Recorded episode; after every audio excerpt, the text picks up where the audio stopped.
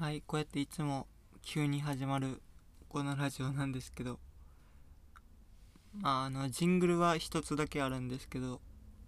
まあ、やっぱり BGM はつけずに著作権めんどくさいので行こうかなと思っております。はいまあこうやって喋ってるだけですごい面白いので楽しんでいただけると思うんですけどとか言うとりますけどはいゆうとが言うとりますけど第5回スタートです。ゆうとが言うとりますけど。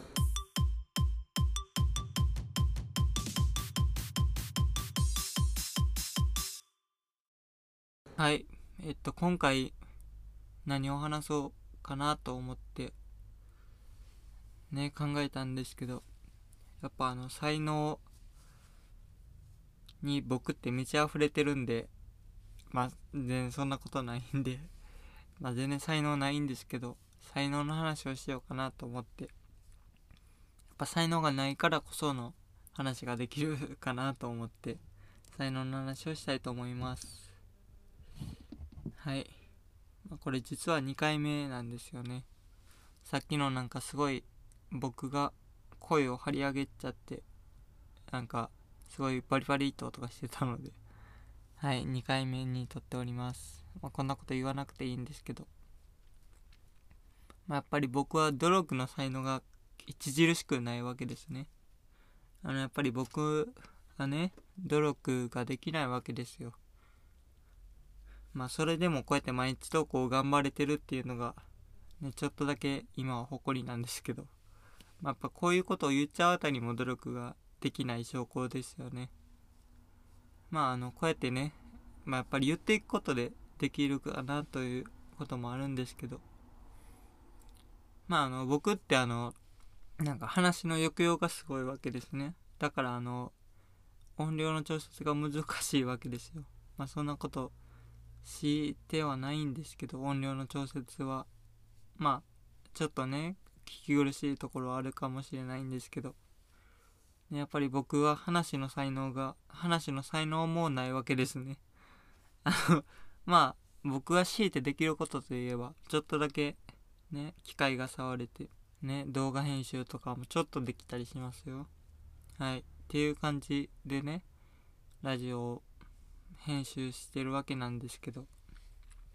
ぱ僕ってね話ができないんであの話が途切れ途切れになるわけですよ。あのやっぱりそういうとこもね学んでいけたらなと思っております。あのー、ね僕がなぜこういう才能の話をしようかと思ったかというとやっぱりあのー、ね YouTube とか見てると才能が溢れてる人が多いわけですよ。今なんてね。もう才能がある人しかあのやっぱり上に上にというか見つけられない状況になってると思うんですよね。今 YouTuber の人が多すぎて。やっぱりこんだけ多くなってしまうとね難しいわけですよね。YouTuber だけでお金を稼ぐっていうのは。やっぱあの有名人とかも来て。ねやっぱり有名人はねもう才能があってで知名才能があってそこで知名度を得てテレビに出れてそこから YouTube に来てるんでまあそこもある種才能だなと思うんですけどやっぱり僕はちょっとだけ有名人はねあのー、来てほしくないなと思ってる派なんですよね。やっぱあの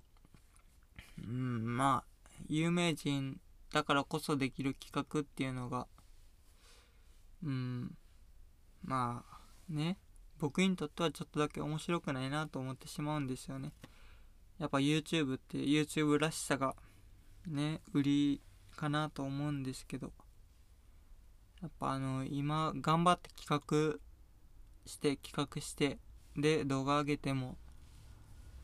やっぱあまり見られないっていう状況プラスその企画を作るのがもうそもそも難しいっていうねあのいろんなもう溢れてる状況の中でその中でかぶってない企画を考えるっていうのは一番難しいことだなと思うんですけどやっぱり機材とかももうね綺麗なものを撮らないと多分見てももらえないでしょうしやっぱある程度お金がかかるわけですよね。うん。まあ才能の話とちょっとずれたんですけどやっぱり才能が溢れてる人が多いわけですよ。水溜りボンドさんとか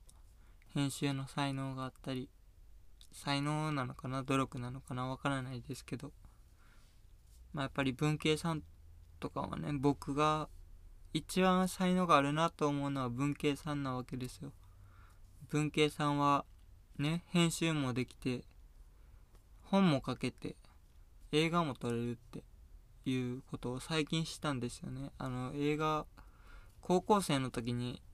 短編映画を撮られててそれがすごいすまあ僕が言うのもなんですけどすごいね作品なわけですよ。映画なんて全然あんまりわかんないですけどやっぱあの伏線とか回られてすごいわけですよね。あのうん完成度が。まあ僕のラジオと比にならないぐらいの。ねそれでまあ多分文系さん映画って調べたら 出てくると思うのでねあの YouTube でよかったら調べてほしいんですけど。まあ僕がここで宣伝したところで1再生にもならないと思うんですけど。うんやっぱあのね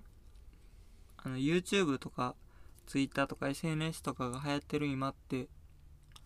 あの才能がある人が見つけてもらう土台ができたわけですよね。今って。SNS とかっていろんな人が使ってるんで。いろんな人が見れる状況で自分の才能をね発揮できるわけですよ。それで見つけてもらうことは難しいんですけど僕はそこが問題だなと思っていて。あのー、やっぱり才能を見つけてもらう土台ができた中で才能を見つけてもらいやすくすることが必要だと思うんですよね。あのー、これはねどういうことかというと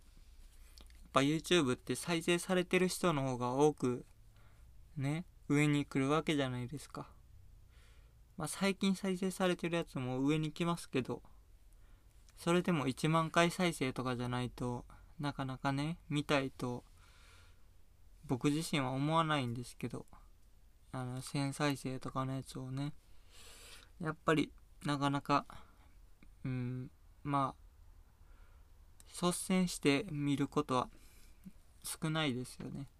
僕が思うのはやっぱり僕は有名人が YouTube に来ることを反対している人間なんであの僕が考えた案的にはやっぱ有名人は有名人専用の動画サービスがいるかなと考えていてやっぱ YouTube の有名人バージョンを作ってあげてそこにどんどんね有名人が参戦していったらいいかなと思うんですけど。うんやっぱりやっぱりあのね有名人が目的で YouTube に見に来る人も多いとは思うんですけどやっぱその人たちは有名人を見るために来てるのでうん YouTuber の方は見られるのかなってちょっと疑問に思うんですけど。ねそこがちょっとだけねあのうんなんかね有名人の人が飽和しちゃうとやっぱその人たちはだいたい100万再生とかね行く人が大多数いるのでやっぱそこに再生数取られちゃうと YouTuber の方が見られる回数が減っちゃうなと思ってやっぱその分才能を見つけてもらう回数がね回数というか確率が減ってしまうのはちょっとだけ悲しいことだなと思うので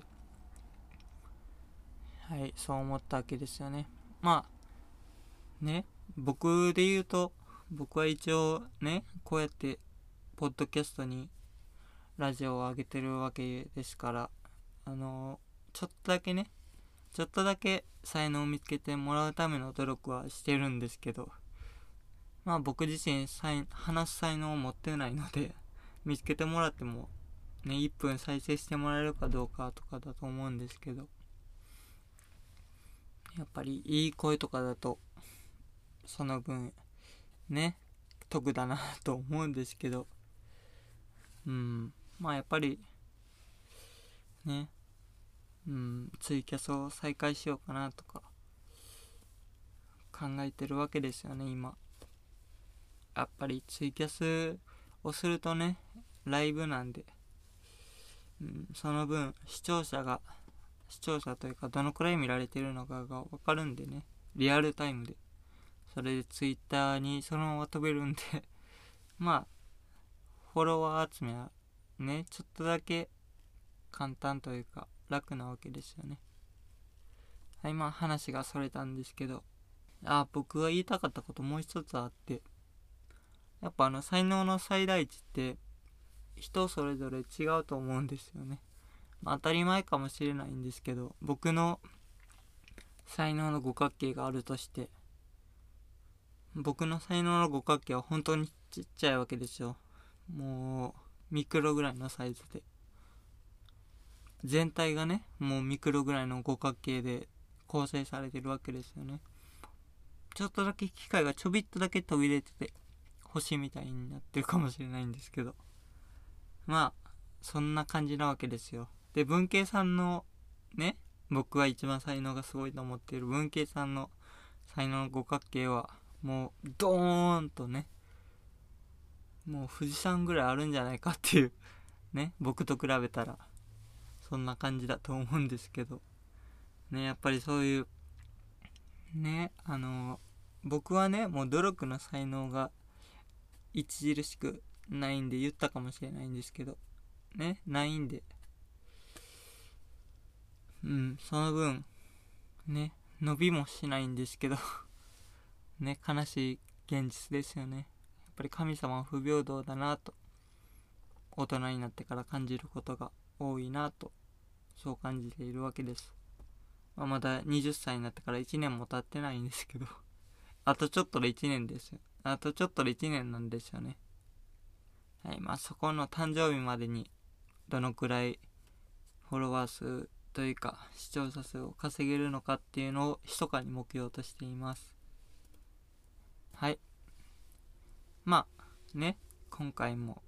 終わるわけですけども。まあ毎回というか前回から言ってるんですけどメールフォームがあるのでそちらに感想とか送っていただければ嬉しいんですけどまあ、未だにメールフォームに届いたお便りはゼロということでまあ全体で9回再生しかされてないんで、まあ当たり前っちゃ当たり前なんですけど、ちょっとだけ悲しいですよね。やっぱり見られてるのかなっていう、聞かれてるのかなっていう指標にはならないんで、ね、そこがちょっとだけね、あの難しいところですよね。ポッドキャストとか YouTube とかの。はい。まあここまでにします。聞いてくださった方はありがとうございました。